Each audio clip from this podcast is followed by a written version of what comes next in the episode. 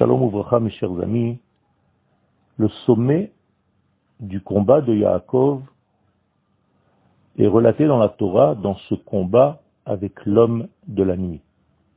Yaakov se bat avec un homme jusqu'au lever du jour. Quel est cet homme? Qui est cet homme?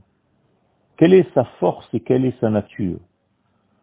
La Torah ne le dit pas clairement, mais de toute évidence, il s'agit d'une force divine. La preuve en est, c'est que Yaakov va appeler l'endroit le visage de Dieu, Peniel. Et il dit clairement, parce que j'ai vu Dieu face à face, et malgré tout je suis resté vivant. Cet homme divin avec lequel Yaakov se bat lui donne une autorisation divine.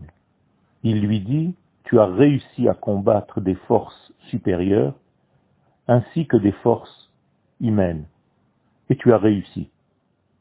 Yaakov est donc considéré ici comme un combattant. Il a deux noms, et Yaakov et Israël. Il sait poursuivre l'existence et il sait dominer l'existence.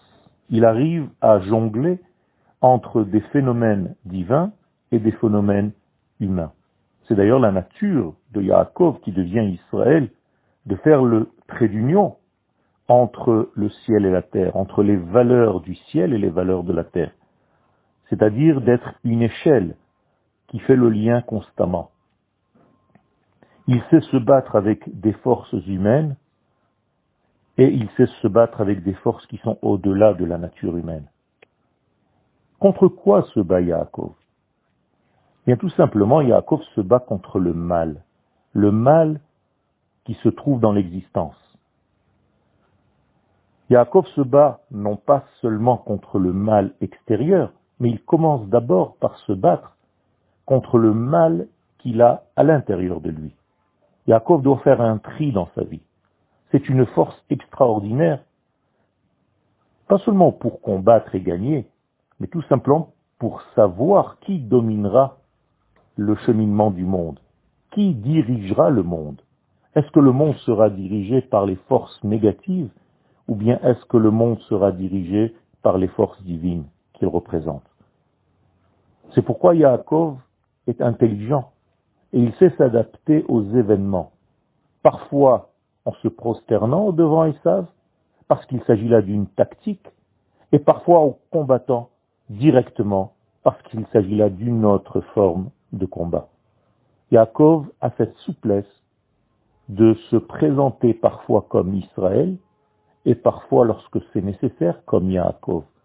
Parfois, il est l'homme de la rédemption, Israël, parfois il sait se mettre au niveau de l'exil, Yaakov. Yaakov est un combattant, et sa domination contre le mal qui est en lui se voit par exemple dans un petit détail qui n'en est pas un.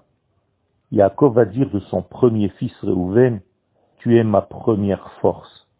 La Gemara dans le traité de Yebamot 76 dit que la première goutte de semence que Yaakov a vue dans sa vie a donné naissance à Reuven.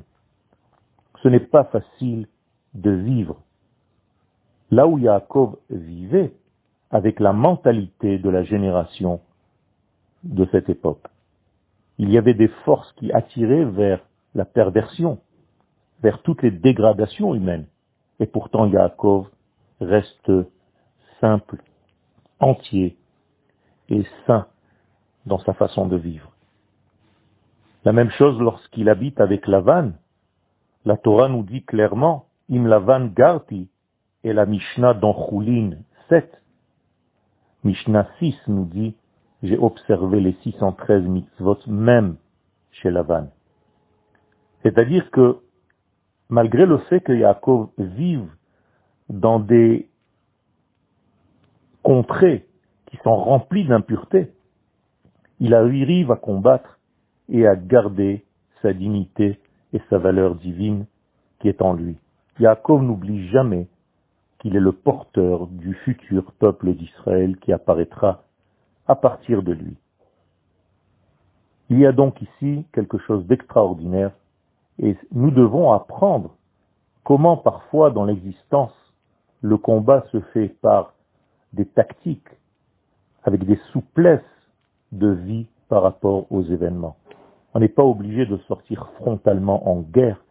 Parfois, il faut savoir aussi se plier, comme Yaakov le fait en se prosternant devant Esav, parce qu'il s'agit là aussi d'une tactique pour gagner sa confiance et pour ultérieurement dominer le mal de ce monde.